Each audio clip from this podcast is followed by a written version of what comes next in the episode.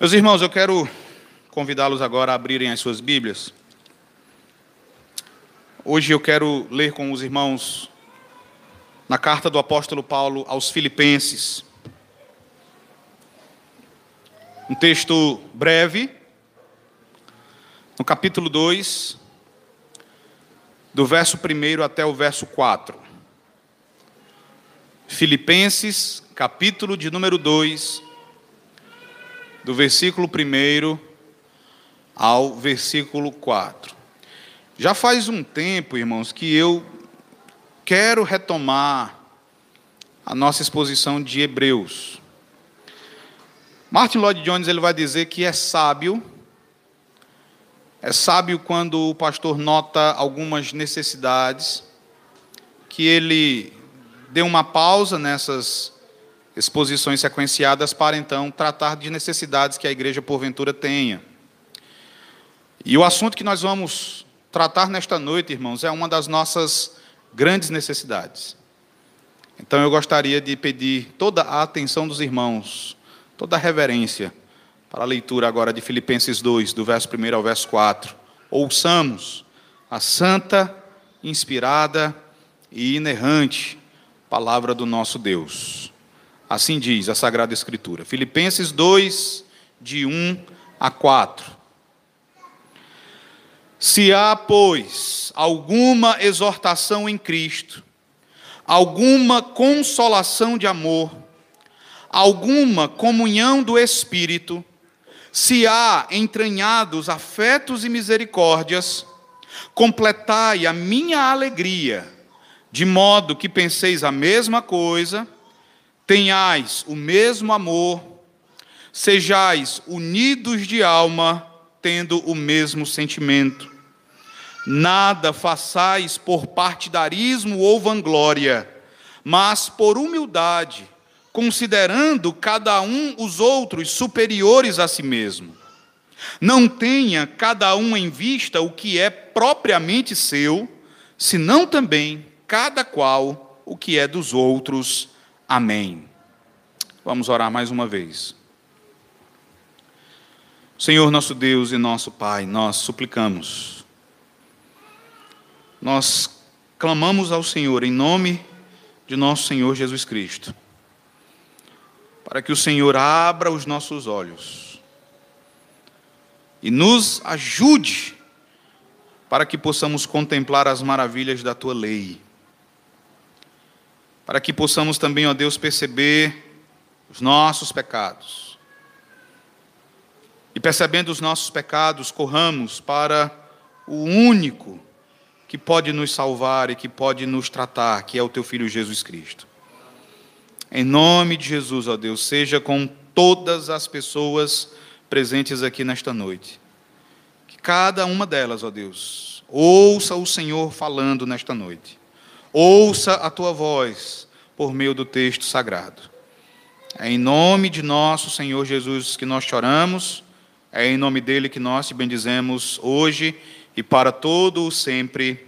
Amém. Meus irmãos, no ano 63 a.C.,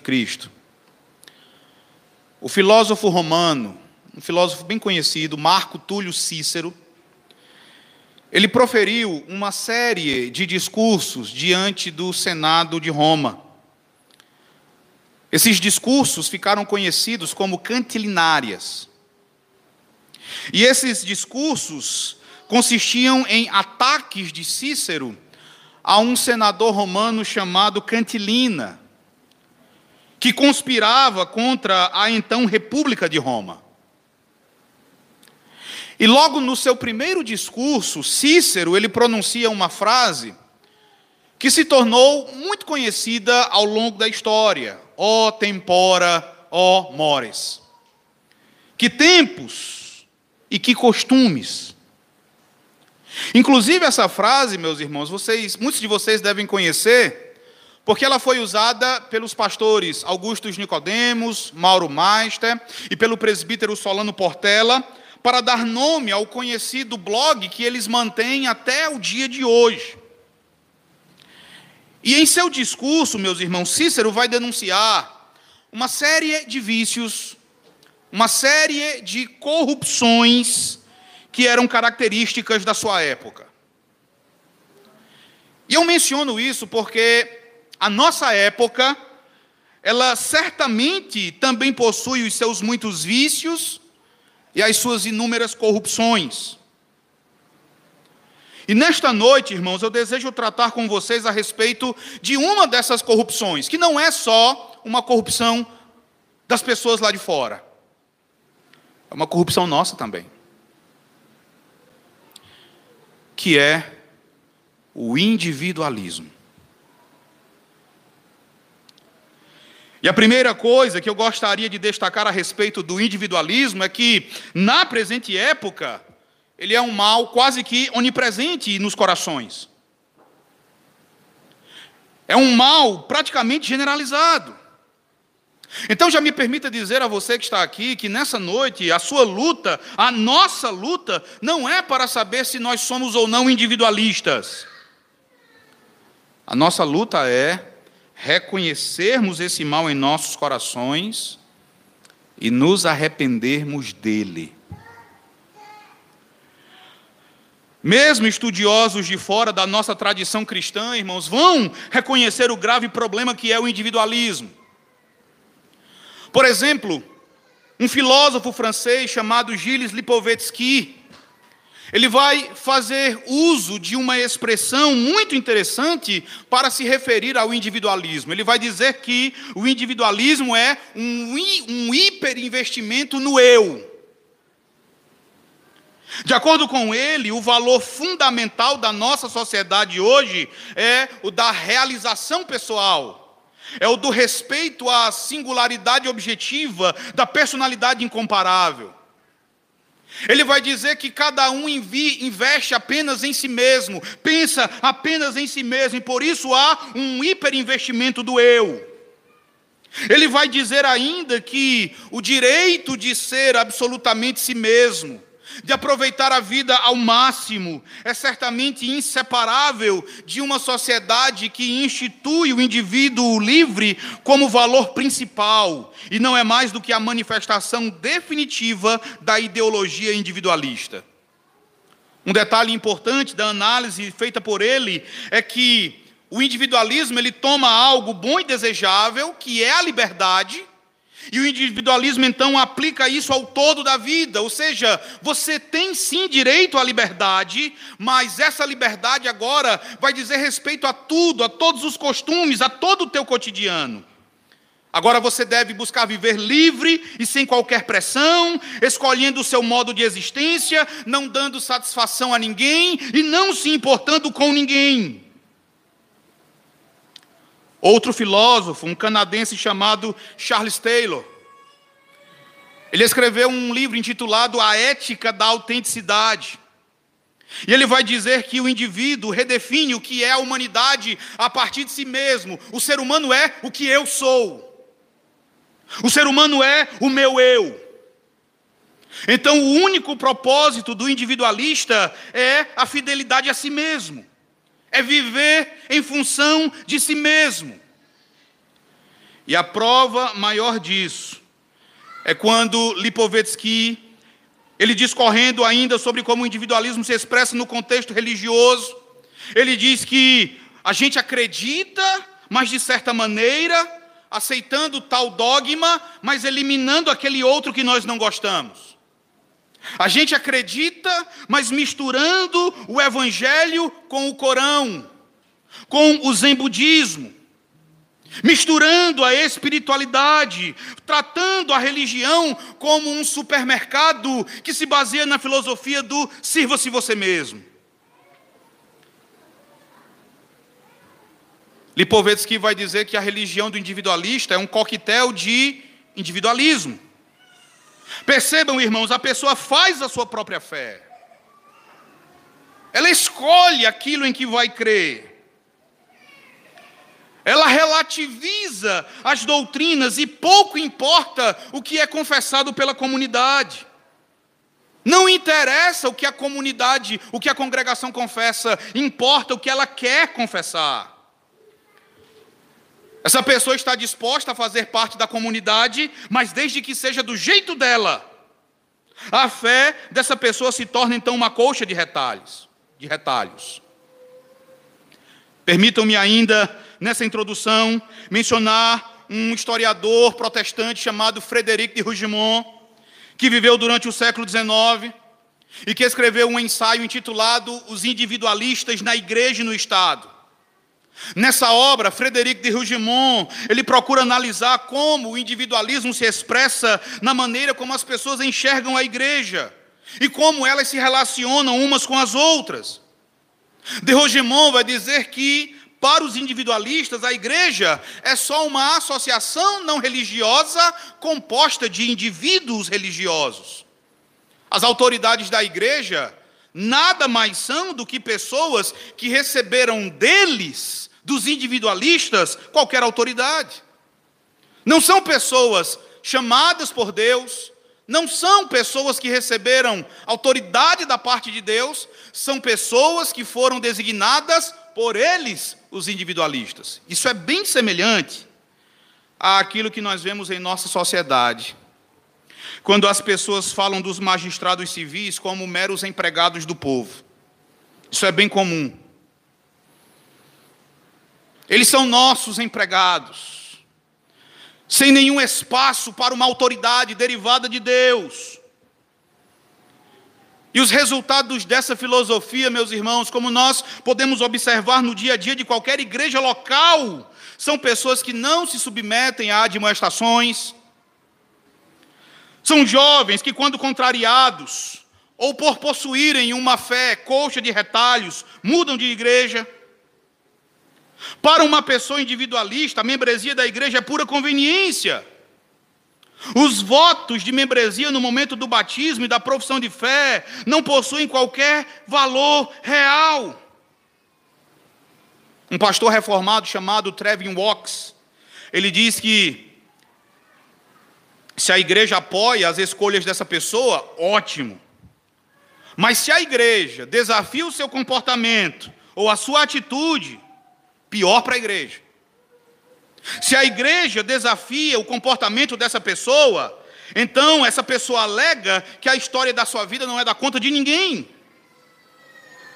Além disso, o individualismo não esvazia a igreja de seus membros, ele vai destacar. Ele diz que o individualismo apenas enche os bancos de pessoas que veem a sua frequência à igreja como mais uma expressão das suas próprias identidades, um auxílio em sua própria busca pela felicidade.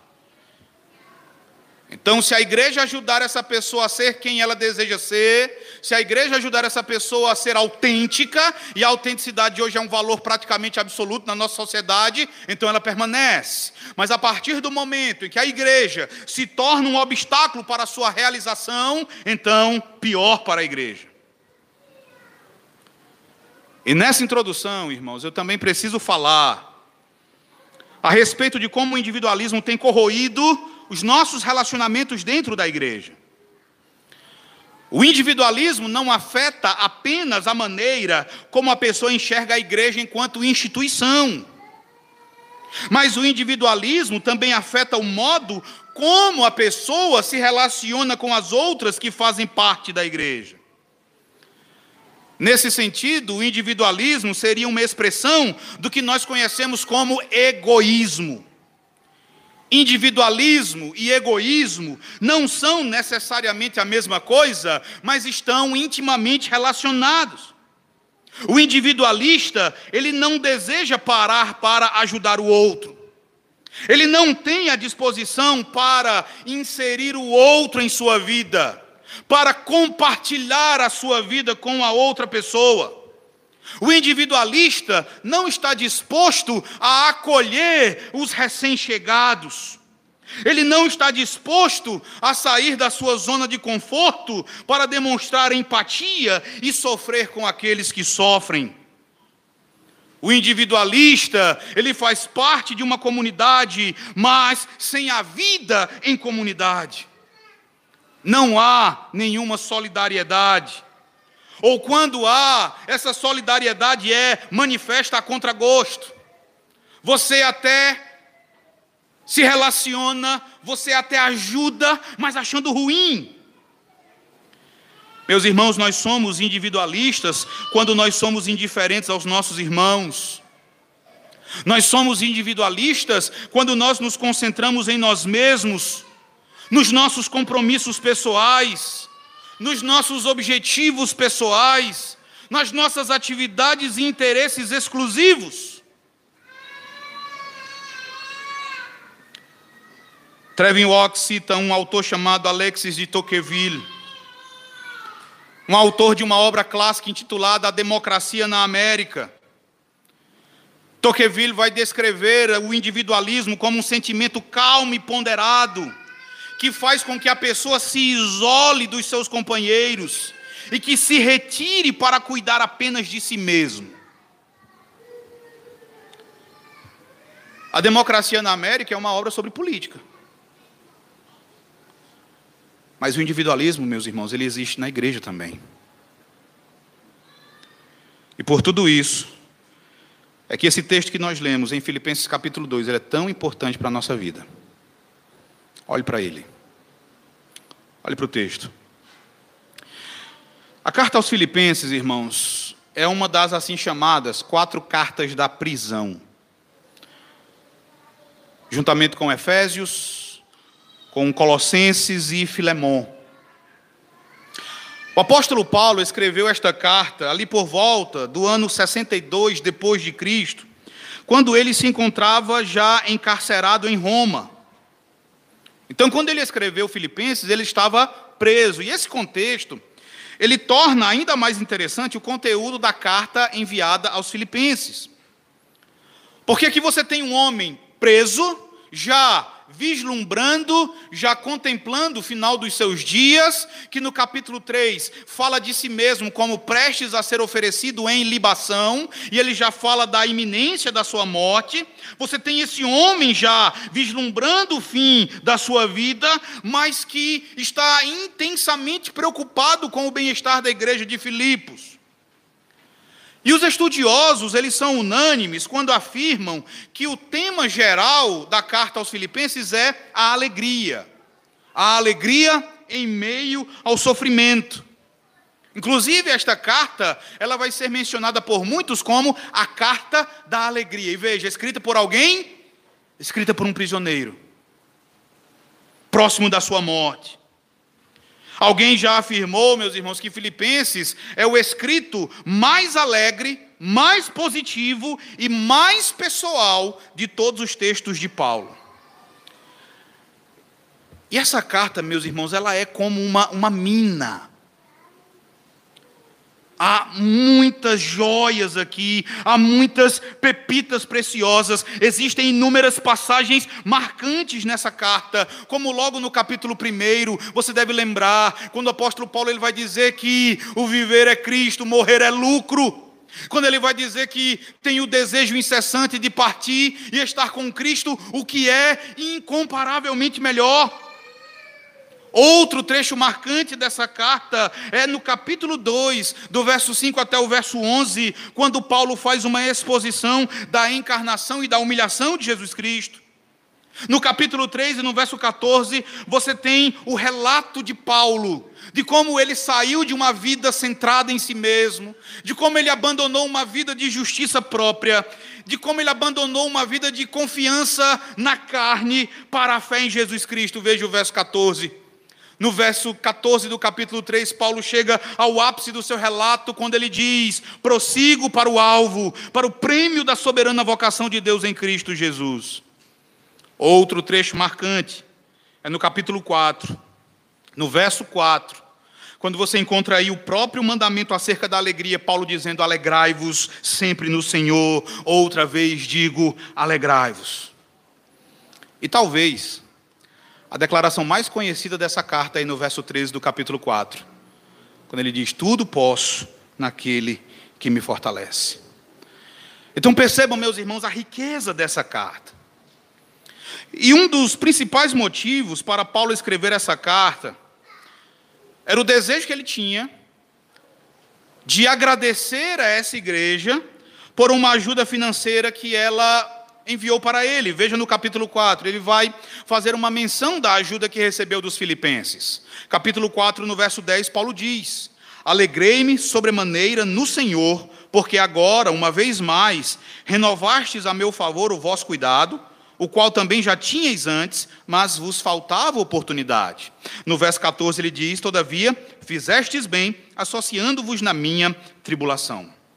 Outro motivo para Paulo escrever essa carta era a já conhecida ameaça daquele grupo chamado de judaizantes.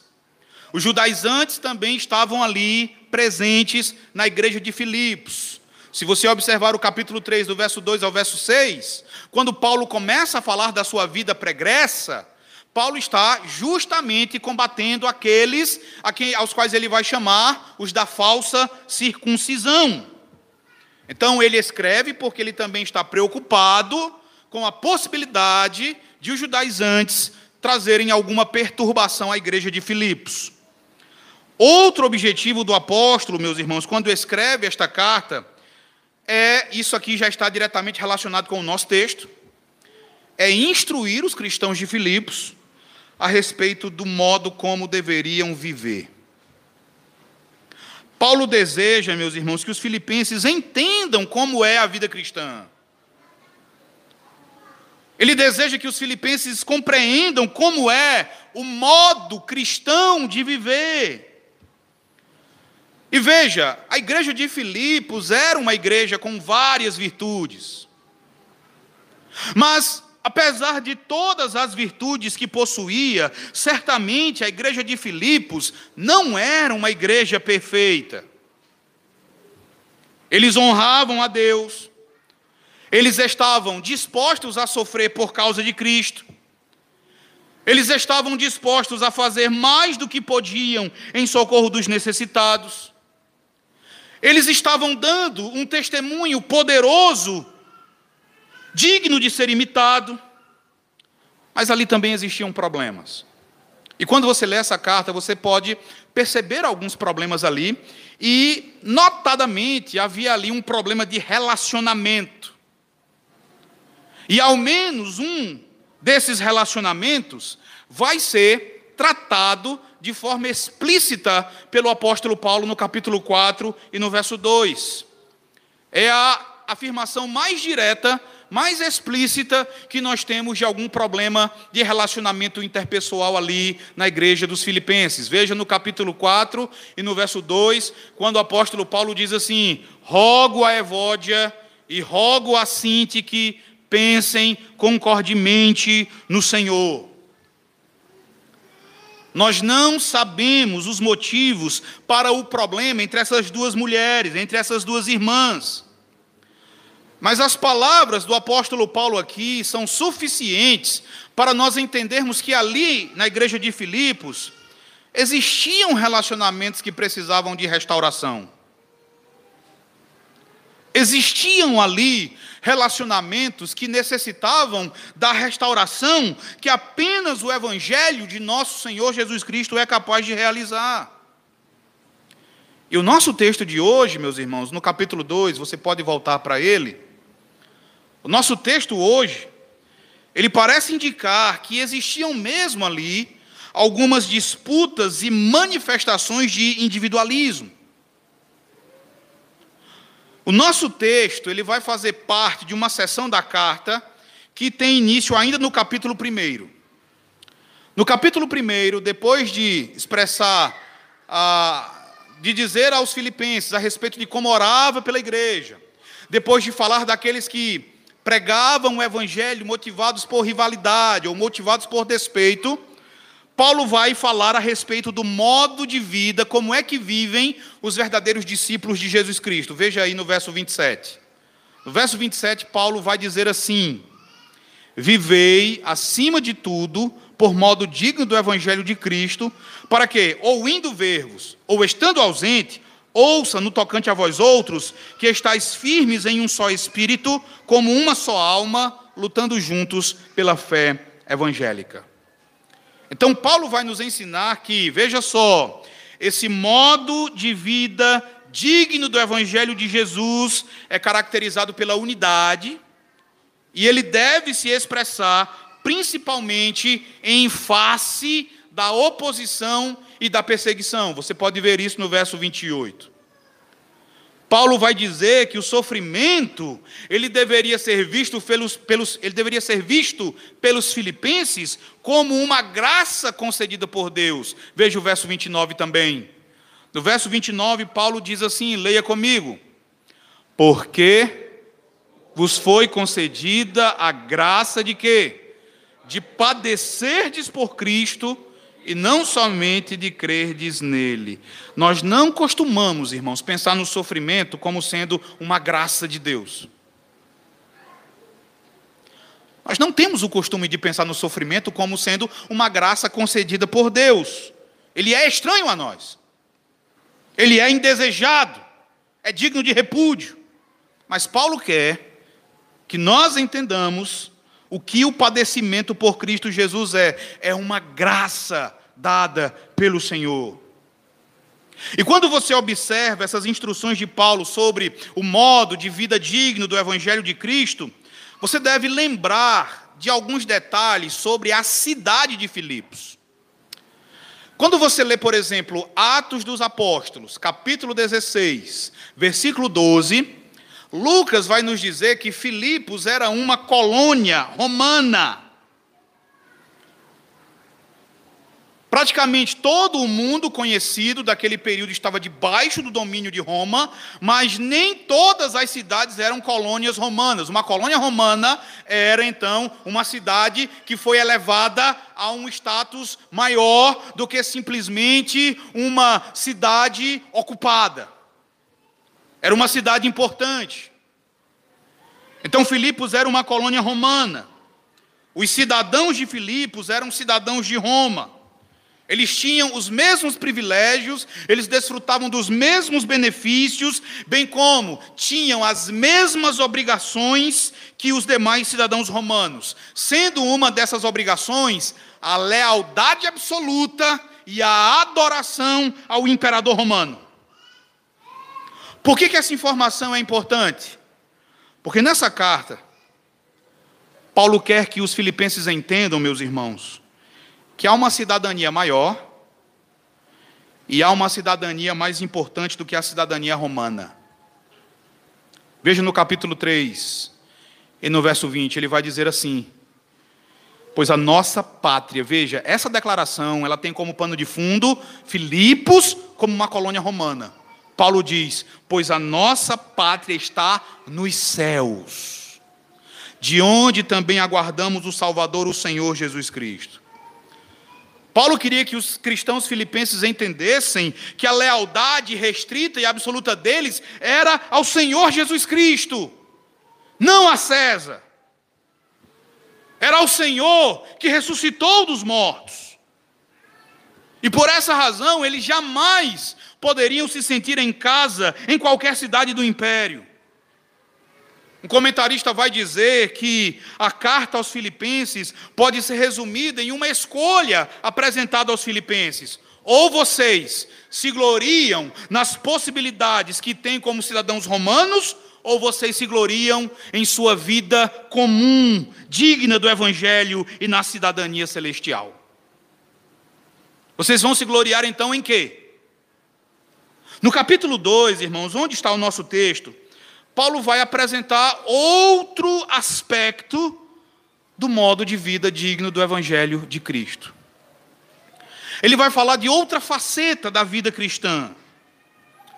Você pode observar que o nosso texto está ligado aos versos anteriores pela palavra pois no verso 1 do capítulo 2. Veja quando o apóstolo Paulo diz: Se há, pois, isso também pode ser traduzido como, portanto, se há alguma exortação em Cristo. Então, o que Paulo vai falar aqui é basicamente a conclusão do que ele vem falando anteriormente. E um pastor chamado Matt Chandler, falando sobre esse capítulo 2, ele diz algo bem interessante. Ele vai dizer o seguinte: olha, o capítulo 2 de Filipenses, ele não faz rodeios. Ele fala direto ao coração. Há partes de Filipenses 1 que chegam perto do coração, ao ponto de até mesmo atraí-lo para si. Mas Filipenses 2 vai com violência e sem rodeios ao encalço do coração da sua fé. Esses quatro primeiros versículos que nós lemos, irmãos, vejam, o que, que Paulo faz aqui? Ele, ele desfere um ataque. Os quatro primeiros versículos do capítulo 2 são um ataque contra o nosso orgulho, a nossa soberba, o nosso egoísmo, contra o nosso individualismo. No nosso texto, irmãos, duas virtudes são destacadas pelo apóstolo Paulo: humildade e altruísmo. São duas virtudes que andam de mãos dadas. São duas virtudes evangélicas, que têm a sua origem no Evangelho de Jesus Cristo. Então a ideia de Paulo aqui no capítulo 2, do verso 1 ao verso 4, é a seguinte: se o Evangelho de Jesus Cristo é verdadeiro, e ele é, então a sua vida também deve parecer verdadeira. Se você foi unido ao Senhor Jesus Cristo, então a sua vida também precisa manifestar essas duas virtudes. Irmãos, lamentavelmente, nem sempre a nossa vida é uma demonstração de humildade e de altruísmo. Muitas vezes nós somos orgulhosos. Muitas vezes nós somos egoístas. Muitas vezes nós somos individualistas. Então, Paulo quer que nós prestemos atenção a essas coisas. Ele já havia mencionado no capítulo 1 e no verso 27 a importância da unidade. Agora ele vai destacar mais uma vez como essa unidade é importante, até mesmo para a engrenagem dos nossos relacionamentos interpessoais, para que essas engrenagens trabalhem de modo perfeito. O que trava as engrenagens da unidade cristã é o interesse pessoal de cada um e o orgulho. Então, olhe para o verso primeiro e leia comigo. Paulo começa dizendo assim: todos juntos, irmãos, todos a uma só voz Assim diz a palavra de Deus.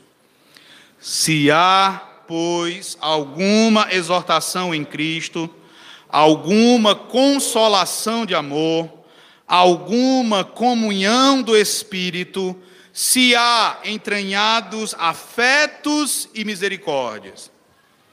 Vejam que Paulo começa com uma expressão condicional. Ele diz: se, se há, você pode dizer, será que Paulo tinha dúvida de que essas coisas existiam ali na igreja de Filipos? E não é isso. Quando Paulo diz se há, ele não está duvidando, irmão, se essas coisas realmente existiam naquela igreja. Nós devemos lembrar que, no geral, a opinião de Paulo a respeito dessa igreja é uma opinião por demais positiva. Vá para o capítulo 4, verso 1 e veja como Paulo ele é bem positivo quando fala dessa igreja. Capítulo 4, verso 1 de Filipenses diz assim: Portanto, meus irmãos, vejam, amados e muito saudosos, minha alegria e coroa, sim, amados. Vejam como Paulo fala desses irmãos. Vocês são meus amados, eu tenho muita saudade de vocês, vocês são a minha alegria. Imagina isso aqui sendo dito por um pastor, pelo plantador da igreja: vocês são a minha alegria, vocês são a minha coroa. Então a opinião que Paulo tinha dessa igreja era uma opinião positiva.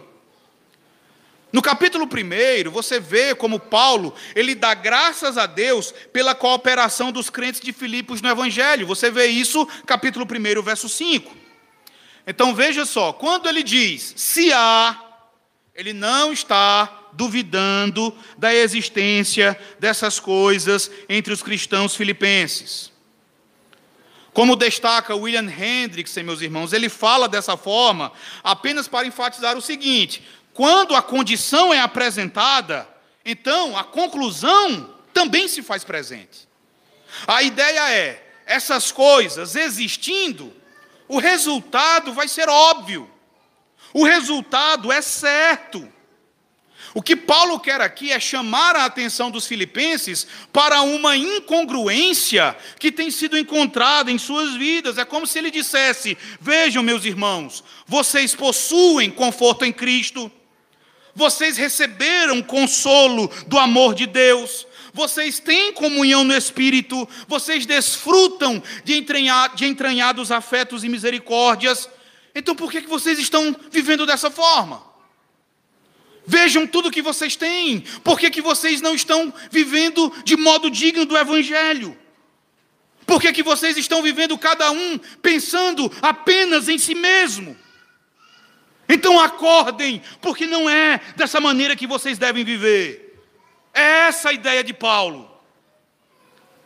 No verso primeiro, meus irmãos, Paulo fala de tudo, veja, tudo, tudo, que o Deus triuno concedeu ao seu povo. No verso primeiro, você tem tudo o que a igreja recebeu do Deus triuno. A igreja recebeu o encorajamento ou o conforto de Cristo, a igreja recebeu o amor do Pai, a igreja recebeu a comunhão do Espírito, que expressam a afeição da Santíssima Trindade por seu povo. Se você prestar bastante atenção no verso primeiro, você encontra aqui um eco da bênção apostólica. a graça de Jesus Cristo, o amor de Deus Pai e a comunhão do Espírito Santo. Aqui você tem um eco da bênção apostólica. Essas coisas, elas eram possuídas por meio da graça pelos cristãos filipenses. O verso primeiro vai nos mostrar o que alguns chamam de, olha essa expressão, os indicativos do Evangelho. Os indicativos do Evangelho, meus irmãos, são todas as coisas que Deus fez por nós. Os indicativos do Evangelho falam do que Deus fez graciosamente por nós. Esses indicativos, eles já vão servir como fundamento dos imperativos do Evangelho, que são os nossos deveres. Então, aquilo que Deus fez em teu favor, aquilo que Deus fez por você, aquilo que Deus graciosamente concedeu a você, é o que deve motivar você a viver uma vida de obediência. E no nosso texto, irmãos, ah, preste atenção nesse detalhe. No nosso texto existe um único verbo no imperativo. O único mandamento, o único imperativo que existe no nosso texto está aí no início do versículo 2. Veja quando Paulo diz assim: completai a minha alegria. Os outros verbos que aparecem nesse texto, eles estão no particípio. E esses verbos no particípio, eles vão servir para quê? Eles vão descrever a maneira como nós vamos obedecer ao mandamento. Para ficar mais fácil de entender, o mandamento é: os cristãos de Filipe devem completar a alegria do apóstolo Paulo. Aí você faz a pergunta: como os cristãos de Filipos podem fazer isso? Paulo responde: olhe para o texto. Ele vai dizer: pensando a mesma coisa, tendo o mesmo amor, sendo unidos de alma, tendo o mesmo sentimento, nada fazendo por partidarismo ou vanglória, mas por humildade, considerando cada um os outros superiores a si mesmo, não tendo cada um em vista o que é propriamente seu, senão também cada qual o que é dos outros. Você não tem aqui vários mandamentos, há um único mandamento. E todas as formas como esse mandamento pode ser cumprido. Um detalhe sobre a estrutura do nosso texto, irmãos, que nos ajuda a entender isso. Se você observar a nossa tradução, você tem aí várias frases. Os nossos tradutores dividiram essa única sentença em várias frases, tá?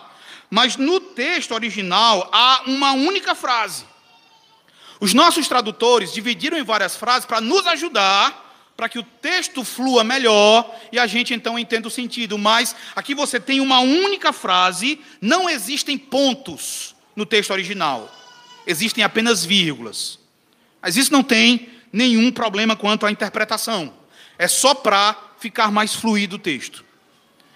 Então veja, se essas condições existem no nosso meio, pense, se na nossa igreja existe alguma consolação em Cristo, se na nossa igreja o amor de Deus se faz presente, se em nosso meio há a comunhão do Espírito e entranhados afetos e misericórdias, então nós somos obrigados a viver de determinada forma.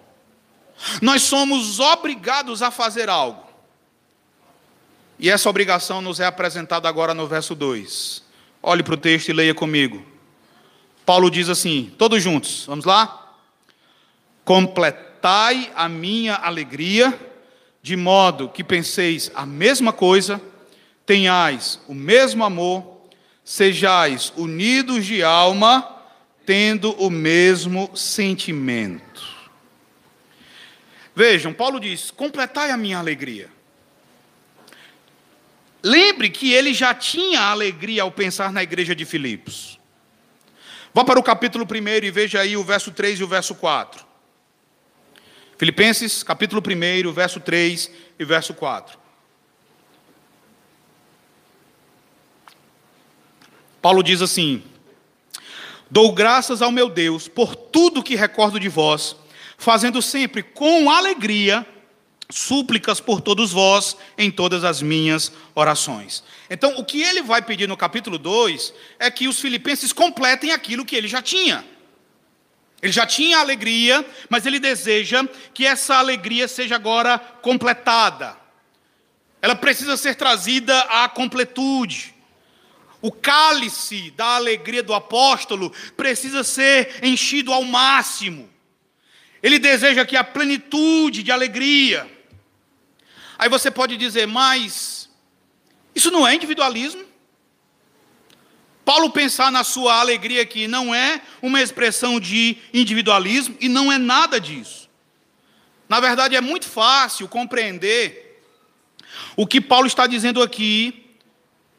É muito fácil entender que Paulo não é um homem autocentrado, centrado em si mesmo. Ele não está preocupado consigo mesmo, ele não está preocupado com a sua alegria, em detrimento do bem-estar da igreja dos, dos Filipenses. É justamente o contrário. Veja, a alegria de Paulo, ela seria completada em face do bem-estar daquelas pessoas. A alegria dele não era a sua própria segurança, não era o seu próprio bem-estar, era o bem-estar daquelas pessoas. O que você tem aqui é, na verdade, uma clara demonstração de altruísmo. O reformador João Calvino, ele comenta esse texto e ele diz assim: Aqui, uma vez mais, podemos ver quão pouca ansiedade Paulo nutria em si mesmo, desde que tudo estivesse bem com a igreja de Cristo. A preocupação dele, irmãos, era que tudo estivesse bem com a igreja do Senhor. Calvino continua dizendo: Paulo foi encerrado em prisão e preso com cadeias. Ele foi reconhecido digno da punição capital. A execução se aproximava. No entanto, nenhuma dessas coisas lhe impedia de experimentar alegria, contanto que ele visse a igreja em boa condição. Aqui você tem um homem que é o exato oposto de um egoísta ou de alguém individualista, de alguém que o bem-estar dos outros está acima do seu próprio bem-estar. Irmãos, a graça de Cristo virou o coração de Paulo pelo avesso. De maneira que agora a alegria de Paulo é encontrada em ver os seus irmãos crescendo à semelhança de Cristo. E essas palavras de Paulo, elas impressionam verdadeiramente, porque são as palavras de um homem que está aprisionado. O que é que um homem, o que é que normalmente um homem aprisionado deseja? Ele deseja liberdade. Mas não é isso que Paulo deseja aqui, até porque ele já é livre. Ele já possui a liberdade que é mais valiosa do que qualquer coisa no mundo, que é a liberdade espiritual em Jesus Cristo. Mas o que que ainda seria capaz de trazer a plenitude a alegria desse homem? Ele vai dizer: Veja como os filipenses poderiam completar a medida da sua alegria. Ele diz: De modo que penseis a mesma coisa, tenhais o mesmo amor, sejais unidos de alma, tendo o mesmo sentimento. Isso aqui é interessante, irmãos. Paulo diz que a sua alegria será completada a partir do momento em que os cristãos filipenses viverem em unidade de convicção e unidade de afeição. A alegria dele seria completada a partir do momento em que os filipenses vivessem em unidade de convicção e em unidade de afeição. Vejam a primeira e a última das afirmações que ele faz aqui no verso 2. Essas duas afirmações falam exatamente a mesma coisa. Veja quando ele diz: de modo que penseis a mesma coisa, e ele termina o verso 2 dizendo: tendo o mesmo sentimento. A palavra traduzida como penseis e a palavra traduzida como sentimento não são palavras diferentes, são a mesma palavra. Então, meus irmãos, quando se trata da unidade cristã, Paulo foca, em primeiro lugar, naquilo em que os cristãos devem pensar. Mas esse pensamento aqui, veja, não tem a ver com doutrina aqui. Paulo não está falando de unidade de convicção doutrinária. No contexto, ele não está tratando de nenhum dogma, de nenhuma doutrina, mas ele vai dizer que certa unidade de pensamento é crucial, é essencial para a unidade. E sim, é verdade que unidade doutrinária, unidade de fé é importante, mas aqui, essa não é a preocupação de Paulo. A preocupação de Paulo aqui, meus irmãos, você pode entender melhor quando você olha para o verso 5. No verso 5, você entende o que Paulo quer dizer com de modo que penseis a mesma coisa e tendo o mesmo sentimento. No verso 5, veja quando Paulo diz assim: tende em vós o mesmo sentimento que houve também em Cristo Jesus. A palavra sentimento aí é a mesma que vai aparecer no verso 2. Então, o que seria esse pensar a mesma coisa? Desejar ser como Jesus Cristo. O que Paulo deseja dos filipenses, irmãos, é que eles sejam como Jesus, é que eles tenham a mesma disposição de Jesus Cristo é que eles tenham a mesma mentalidade, que é a de serem como Jesus. Essa palavra usada por Paulo, ela descreve um grupo de pessoas que possui a mesma mente, a ideia é o mesmo intento, o mesmo objetivo de vida, a mesma disposição. Os filipenses, então, deveriam estar convictos de que os seus relacionamentos deveriam ser orientados pelo Evangelho, de maneira que nenhum deles, nenhum deles, vivesse de forma ensimesmada, de maneira que nenhum deles fosse egoísta, de maneira que nenhum deles vivesse de forma individualista Pensar a mesma coisa significa que todos deveriam estar convencidos de que egoísmo e individualismo não têm lugar e não devem ter lugar na igreja de Jesus. E essa igreja, ela também deveria ser caracterizada por unidade de afeição. Veja no verso 2, quando Paulo ainda diz: tenhais o mesmo amor sejais unidos de alma. Essas duas expressões, elas falam de um aprofundamento de convicção. É preciso ter o mesmo pensamento, é preciso ter o mesmo objetivo, a mesma mente, a mesma disposição, mas também é preciso ter o mesmo amor um pelo outro.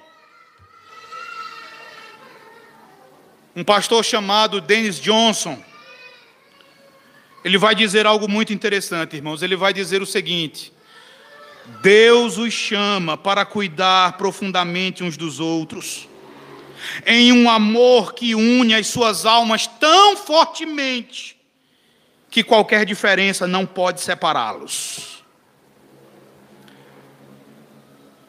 E aí a gente começa a pensar em quantas vezes, por diferenças, eu não falo aqui de diferenças essenciais, mas em se tratando de diferenças secundárias, por coisas até banais, nós nos separamos uns dos outros. Esse amor que é ordenado aqui pelo apóstolo Paulo, meus irmãos, o amor ágape, é uma escolha intencional e consciente de pensar na outra pessoa e de buscar o bem-estar da outra pessoa. Ter o mesmo amor é ser devotado ao outro com amor fraternal, é dar preferência ao outro em honra, é ter o desejo de servir ao outro. Percebam que aqui tudo que nós temos são disposições contrárias ao individualismo. Mas o que nós fazemos muitas vezes é nós evitamos os outros, nós evitamos os problemas dos outros para servirmos a nós mesmos. Esse tipo de coisa não deve ter lugar na igreja de Jesus Cristo. Quanto à expressão sejais unidos de alma, Veja, essa expressão, sejais unidos de alma, ela me lembra aquilo que o Antigo Testamento diz a respeito de dois homens que desfrutaram de uma amizade fantástica, de um amor mútuo e profundo, e eu me refiro a Davi e Jonatas. Se você abrir a sua Bíblia em 1 Samuel, no capítulo 18, no verso 1, lá está escrito: Sucedeu que, acabando Davi de falar com Saul, a alma de Jonatas se ligou com a de Davi. E Jonatas o amou como a sua própria alma. A palavra que Paulo usa em Filipenses capítulo 2, verso 2, fala exatamente disso. Essa palavra fala de almas que se ligam fala de almas em harmonia. O pastor John MacArthur, ele vai nos dizer que ser unido de alma é viver em harmonia altruísta com os companheiros cristãos. E ser unido de alma, por definição, exclui ambição pessoal exclui o egoísmo, exclui antipatia, exclui inveja, ciúmes e incontáveis outros males que são frutos do amor por si mesmo. Mas Paulo continua nos versículos 3 e 4. Ainda há mais coisas que os cristãos filipenses devem fazer para completarem a alegria do apóstolo Paulo. Leiam comigo, meus irmãos, os versos 3 e 4 de Filipenses capítulo 2. Vamos ler. Nada façais por partidarismo ou vanglória, mas por humildade, considerando cada um os outros superiores a si mesmo. Não tenha cada um em vista o que é propriamente seu, senão também cada qual o que é dos outros.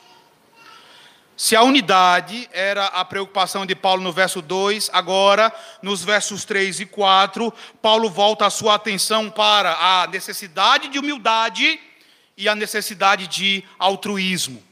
E essas duas coisas, essas duas virtudes, elas também vão, elas vão também, elas também vão militar contra o individualismo. Primeiramente, meus irmãos, vejam que a ordem de Paulo é enfática. No texto, Paulo vai usar uma partícula negativa muito mais forte que um simples não. Paulo não está dizendo, olha, não façam isso. É mais correto pensar em Paulo como dizendo: de forma alguma vocês podem fazer isso aqui. É impensável que alguém que tem a consolação em Cristo, o amor de Deus e a comunhão do Espírito, faça isso aqui.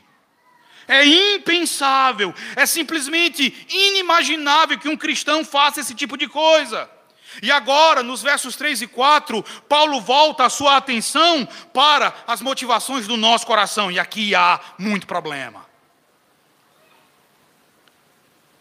Paulo fala agora, irmãos, daquelas forças profundas que nos dirigem e que enfraquecem a harmonia do corpo de Cristo, que enfraquecem os nossos relacionamentos e tanto no verso 3 como no verso 4, você pode observar, Paulo vai apresentar primeiramente uma ordem em termos negativos, não faça isso. para logo depois ele apresentar uma ordem em termos positivos. Não faça isso, mas faça isso aqui. Não faça aquilo outro, pratique esta virtude. Ele vai proibir motivações e atitudes pecaminosas e logo em seguida ele ordena os santos deveres que devem ser obedecidos pelo seu povo. E no verso 3, veja qual é a ordem negativa dada pelo apóstolo Paulo. Ele vai dizer assim: Nada façais por partidarismo ou vanglória. O que é esse partidarismo? Quando a gente lê ou ouve sobre partidarismo na igreja, imediatamente a gente lembra daquilo que aconteceu na igreja de Corinto. Se você ler, por exemplo, o capítulo 1, verso 17, perdoe-me, se você ler 1 Coríntios, capítulo 1, verso 12, Paulo vai dizer que existiam divisões ali em Corinto, essas divisões eram motivadas por causa de partidos que Paulo, Apolo, Cefas, isso é, ele menciona novamente esse tipo de partidarismo no capítulo 3 e no verso 4. E esse tipo de partidarismo, meus irmãos, é óbvio, traz graves problemas para a vida de uma igreja local. Só que não é desse tipo de partidarismo que Paulo fala aqui em Filipenses 2. Não é você tomar o partido de um líder não é você tietar tanto alguém que você fecha os olhos para qualquer coisa que aquela pessoa faça, né? E você chega até o ponto de ser mais leal a essa pessoa do que a Cristo. O partidarismo que Paulo menciona aqui é justamente uma expressão do que nós temos chamado de individualismo. É o partido da própria pessoa. Palavra que ele usa aqui, ela também pode ser traduzida como rivalidade. Então veja só, olhe para o verso 3. Paulo está dizendo: nada façais por rivalidade. Ele fala da pessoa que olha para as outras e vê as outras não como irmãos em Cristo, mas como rivais. Como pessoas que devem ser superadas ou se não podem ser superadas, que devem ser alijadas. Essa palavra, ela também significa espírito contencioso. Alguns estudiosos dão como significados dessa palavra egoísmo ou ambição egoísta. Paulo já havia usado essa palavra no capítulo 1 e no verso 17. Se você observar aí, você vai ver Paulo falando daqueles que pregam a Cristo por discórdia. Discórdia é a mesma palavra que no verso 3 é traduzida como partidarismo. Essa palavra, meus irmãos, ela descreve, preste atenção nisso aqui. Ela descreve aquela pessoa que está na igreja, mas o que ela quer na igreja é vantagem pessoal, é ganho pessoal ela quer a preeminência, ela quer levar vantagem, sem levar em consideração as outras pessoas, sem se importar com o efeito da sua ambição sobre as outras pessoas. O pastor Dennis Johnson vai afirmar que o contexto de Filipenses 2 sugere que essa palavra fala primari primariamente de um desejo arraigado de preeminência pessoal e secundariamente de competitividade interpessoal, que é resultado desse egocentrismo. Irmãos, esse tipo de sentimento ou de motivação do coração jamais pode ter lugar nos corações de pessoas que foram alcançadas pelo Evangelho de Jesus Cristo. A igreja não é um lugar de rivalidade. A igreja não é um lugar para espírito competitivo. A gente diz algo que, infelizmente, lamentavelmente, muitas vezes fica apenas no nível do discurso. Mas a igreja é, ou pelo menos ela deve ser, uma família. E em uma família existe cuidado mútuo. Em uma família existe empatia, simpatia, compaixão, existe espírito servil, meus irmãos. Será possível estarmos em uma igreja e em vez de termos um coração inclinado em direção às outras pessoas, nós as vejamos, na verdade, como rivais, como ameaças à nossa paz e ao nosso bem-estar? É desse tipo de pecado que Paulo fala. Ele também fala da vanglória. Vanglória, aí no verso 3, descreve a motivação de, que tem um, de, de quem tem uma visão de si mesmo exageradamente positiva. Essa é a pessoa que pensa de si mesma além do que convém, que se acha boa demais, que vê a si mesma como melhor do que as outras pessoas que a ladeiam.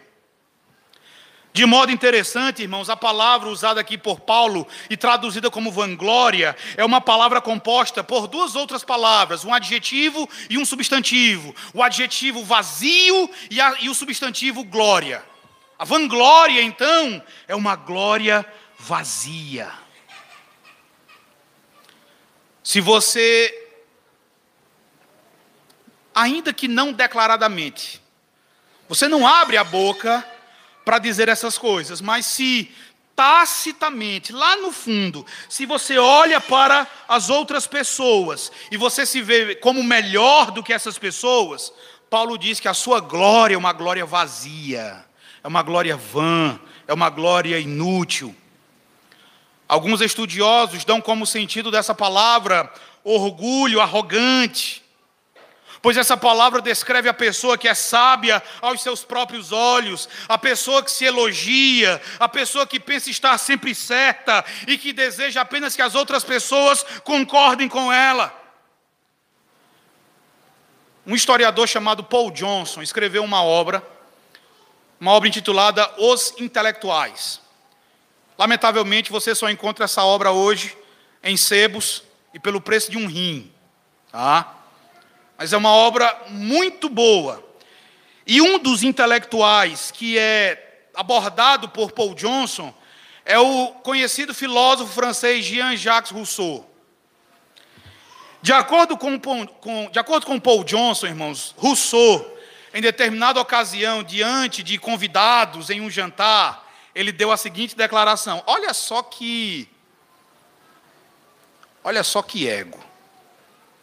Rousseau disse o seguinte: Eu me regozijo em mim mesmo. As minhas consolações repousam em minha autoestima. Se existisse de verdade um único governo iluminado na Europa, esse governo já teria erigido estátuas em minha homenagem. Creio que vocês também conhecem Oscar Wilde escritor do clássico Retrato de Dorian Gray. Em determinada ocasião, ele fez uma viagem para outro país, e na alfândega, o oficial da alfândega perguntou-lhe se havia algum bem valioso que ele precisava declarar à alfândega, e a resposta dele foi: Ah, apenas a minha genialidade.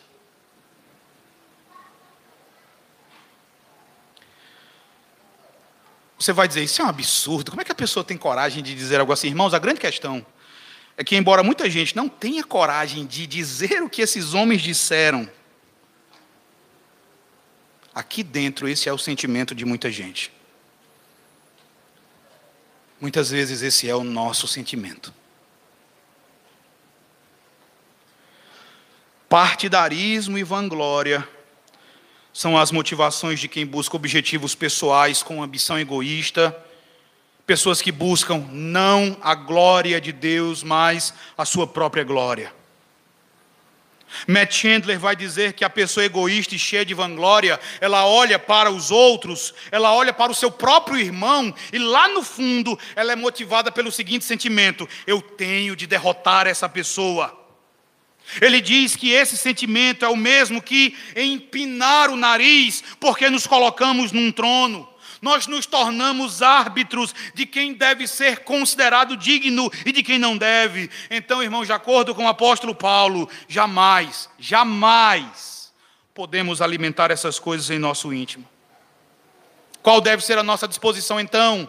Olhe para o verso 3. Paulo continua dizendo: ele diz, mas por humildade, considerando cada um os outros superiores a si mesmo. Isso aqui, meus irmãos, é o Evangelho. Este é o espírito do Evangelho. E permitam-me dizer: isto é algo extremamente difícil. Se há alguém aqui que acha fácil ser humilde, que acha fácil considerar os outros superiores a si mesmo, essa pessoa, na verdade, nunca se examinou com honestidade. Essa pessoa mascara a realidade do seu próprio coração, porque só alguém que foi alcançado pela graça de Jesus, alguém que vive pelo Evangelho, é que consegue fazer isso aqui. Quando Paulo fala de humildade aqui no verso 3, irmãos, literalmente o termo usado por ele fala de alguém com mentalidade baixa. E o que significa isso? Paulo está falando aqui da pessoa que não pensa em si mesma em termos elevados. É a pessoa que pensa sobre si mesma em termos baixos. Aí você pergunta, então Paulo está dizendo que a pessoa deve ter um complexo de inferioridade e realisticamente sombrio? Não é isso de forma alguma. O que é chamado de complexo de inferioridade, em seu aspecto mais profundo, nada mais é do que orgulho. E, portanto, é pecado. Quando Paulo fala aqui de humildade, ele está falando da disposição de você parar de pensar em si mesmo de você tirar o teu ego do centro.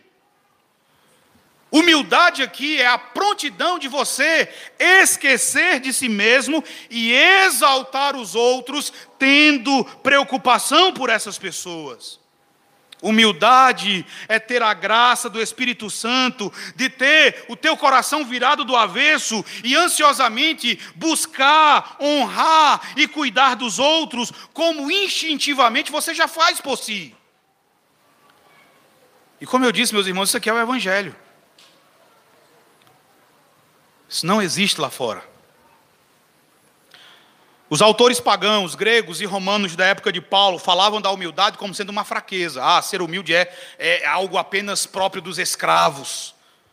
Humildade não é uma virtude, eles pensavam. É por isso que o evangelho é loucura aos olhos do mundo.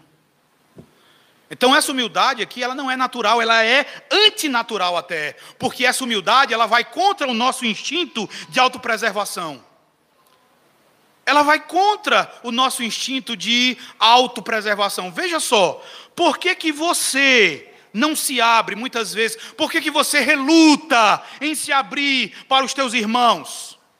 Se abrir não em termos de falar da sua vida para os seus irmãos, mas se abrir, abrir o seu coração, alargar os seus afetos para se relacionar com os outros. Por que, que você não faz isso? Por que, que você se mantém distante das pessoas? Não é porque você deseja se preservar? Talvez você já foi tão decepcionado, você já foi tão machucado, que tudo que você quer é se preservar.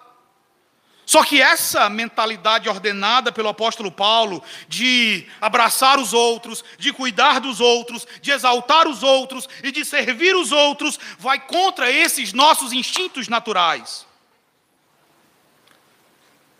Só mesmo quem nasceu de novo pelo poder do Espírito Santo é que pode atender a ordem apostólica. Essa humildade é quando você olha para as outras pessoas, é quando você olha para os teus irmãos e você os considera como superiores a você. Este é um excelente momento para eu dizer o seguinte para vocês: olhe para o irmão que está do seu lado, mas não é para vocês repetirem nada, tá? Olhe para o irmão que está do seu lado e veja alguém superior a você. Olhe atentamente para esse irmão, olhe atentamente para essa irmã, e independentemente de quem ele ou ela seja, você deve considerar essa pessoa como alguém que é superior a você. O chamado, olha, o chamado da palavra de Deus não é um chamado igualitarista. Não é para que você diga, nós somos todos iguais. Não. De acordo com a palavra de Deus, você deve olhar para os seus irmãos e deve considerá-los como superiores a você. Aí você vai, você né, é uma pessoa madura, vai dizer, mas mesmo quem é mais imaturo do que eu, mesmo assim. Mesmo quem é mais jovem do que eu, mesmo assim. Mesmo quem é já idoso, quem é mais velho do que eu, deve ser visto por mim como superior, com certeza. Quem está em uma situação econômica inferior a mim é superior a mim, com certeza. Quem não tem a minha formação acadêmica é superior a mim, é. Assim você deve ver essa pessoa. O pastor Stephen Lawson, meus irmãos, ele destaca que quando Paulo diz assim, olha, considerando, esse verbo traduzido como considerando é um, é um verbo retirado da matemática. E esse verbo originalmente significava calcular. E aí ele vai dizer o seguinte: ou seja, você deve contar ou calcular os outros como mais importantes do que você. Você deve somar as necessidades dos outros, ao mesmo tempo deve subtrair os teus interesses pessoais e deve chegar a um resultado final do que mais vai beneficiar os outros. E então você vai agir de acordo com o resultado desse cálculo. Isso é o mesmo que dizer no verso 4 que na igreja, veja, na igreja você não vai buscar fazer a sua vontade. A igreja não é o teu reino. A igreja não é o lugar para você buscar o teu próprio interesse. Antes, a igreja é o lugar para você buscar a glória de Deus e buscar o interesse dos teus irmãos. A igreja não é o lugar para você fazer valer a tua vontade, é o lugar para você fazer valer a vontade de Deus revelada nas sagradas escrituras e o interesse dos outros, o bem-estar dos teus irmãos. Na igreja, você deve estar pronto para abrir mão dos teus interesses, do que você imagina serem os seus direitos. Eu quero concluir dizendo: Meus irmãos, que mensagem humilhante e poderosa. Filipenses capítulo 2, do verso 1 ao verso 4, traz para as nossas vidas. Nossas vidas cheias de mesquinharia e de egoísmo. Ah, meus irmãos, o que que nós, imersos em nossos próprios interesses, Podemos dizer, depois de lermos essa passagem e depois de ouvirmos a sua exposição, ah, meus irmãos, como nós necessitamos nos arrepender dos nossos pecados, como nós necessitamos nos arrepender do nosso individualismo. A convocação do Evangelho para nós, meus irmãos, é que nós nos arrependamos do nosso individualismo, todos nós. Todos nós. Se você é alguém que é membro da igreja e está voltado apenas para si mesmo, e não tem a menor disposição para tirar os olhos de si e voltá-los para os seus irmãos, Deus convoca você ao arrependimento. Você é individualista, por exemplo, quando se indispõe a abraçar quando se indispõe a acolher as pessoas que estão chegando na igreja e que necessitam de acolhimento. Quando você não se dispõe a, a, a, receber as pessoas que necessitam ser inseridas na vida da igreja. Irmãos, infelizmente, ainda existe em nós uma dificuldade de deixarmos de lado os nossos afazeres, de deixarmos de lado os nossos interesses, de deixarmos de lado os nossos projetos, de deixarmos de lado os nossos estudos, para irmos em direção aos novos discípulos que Cristo tem enviado para o nosso meio, e nos assentarmos com eles, e ouvi-los, e expressarmos alegria pela companhia deles trazê-los para as nossas casas, trazê-los para as nossas vidas. Nós precisamos nos arrepender disso. Existem pessoas que chegam ao nosso meio e que, pela graça de Deus, rapidamente se enturmam, rapidamente se afeiçoam, rapidamente conseguem se inserir, mas nem todo mundo é assim. Existem pessoas que têm mais dificuldade Existem pessoas que são mais ah, reservadas, que são introvertidas, que não têm tanta facilidade para se abrirem, pois muitas até foram machucadas em comunidades. E nós não fazemos nada. E nós não nos damos a essas pessoas. Nós não abrimos os nossos corações para essas pessoas. Dói, muito quando alguém diz, pastor, a doutrina daqui é muito boa, a doutrina da minha antiga igreja não era, não era assim, era uma doutrina ruim, era uma doutrina até herética, mas lá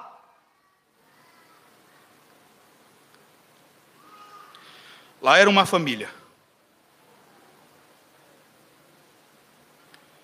Irmãos, a nossa igreja, ela não é uma igreja grande o suficiente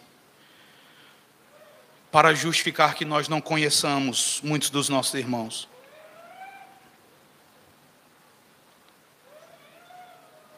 Nossa igreja é uma igreja que não é uma mega igreja. Às vezes a gente diz, rapaz, eu, eu não conheço, eu não conheço as pessoas que estão na igreja, a gente precisa conhecer. A gente precisa saber quem são.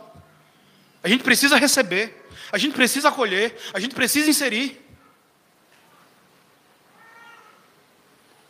Nós devemos nos examinar e ver onde temos falhado. Nós devemos lembrar de onde caímos. Nós devemos nos arrepender. E devemos praticar aquilo que nos é ordenado pela palavra de Deus. Mas nós também agimos de maneira individualista. Quando esperamos que as coisas girem em torno de nós. Quando queremos ser o centro das atenções. Quando queremos receber atenção exclusiva e não reconhecemos que o desenvolvimento de relacionamentos significativos em uma igreja é uma via de mão dupla. E aí eu começo, eu começo a mortificar o individualismo, quando eu chego e eu entendo que a igreja, ela não é um lugar de pessoas perfeitas. A igreja é um lugar de pessoas imperfeitas, com seus pecados remanescentes, com as suas falhas, que estão sendo paulatinamente aperfeiçoadas pelo Espírito Santo de Deus. Começa quando você compreende que aquelas pessoas são como você. Nós somos, irmãos, nós somos cacos de barro. Nós somos cacos de barro. Somos pessoas quebradas mas somos cacos que estão sendo usados pelo Senhor na edificação da sua igreja, e pode ser, e pode até ser que hoje essa edificação não seja um edifício belo e imponente, mas aos poucos a glória dessa igreja, que é o, o que o Dr. Eber Júnior chama de uma igreja mosaico, uma igreja feita a partir desses cacos, essa glória e essa beleza, elas vão sendo reveladas aos poucos. Isso começa quando você chega à igreja entendendo que a igreja é um lugar de serviço e você também está sendo chamado para servir, não para ser servido. Se as pessoas não estão te servindo, sirvas. Você também tem de ter no coração a disposição de servi-las. Sirva-as com humildade. Considere-as como superiores a você. Disponha-se a se gastar por elas. Nossos tempos, irmãos, são caracterizados por egoísmo e por individualismo. Egoísmo e individualismo são os costumes do mundo. Mas essas coisas não devem ter lugar entre aqueles que vivem vidas dignas do Evangelho.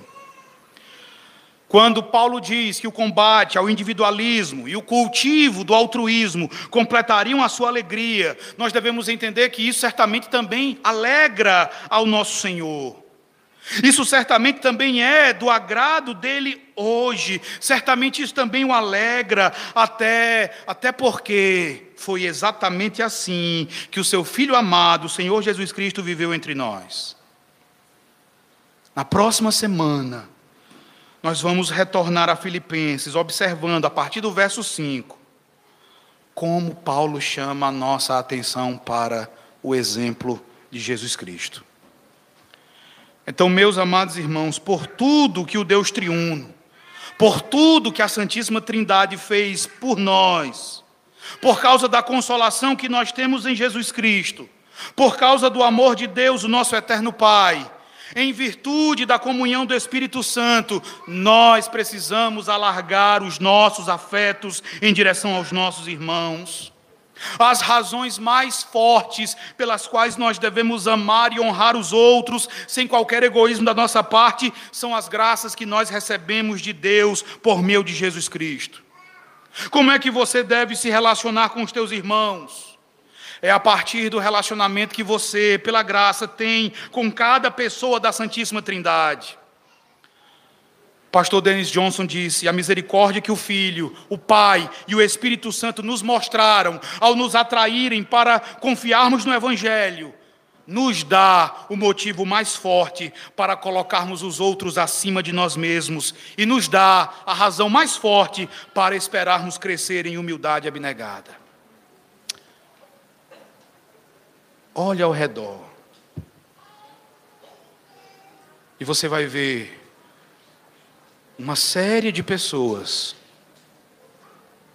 as quais você precisa servir, as quais você precisa acolher, as quais você precisa conhecer. Não saia daqui, não vá para casa, sem procurar colocar em prática já hoje o que o apóstolo Paulo disse nesse texto. Que o Senhor nos abençoe. Amém.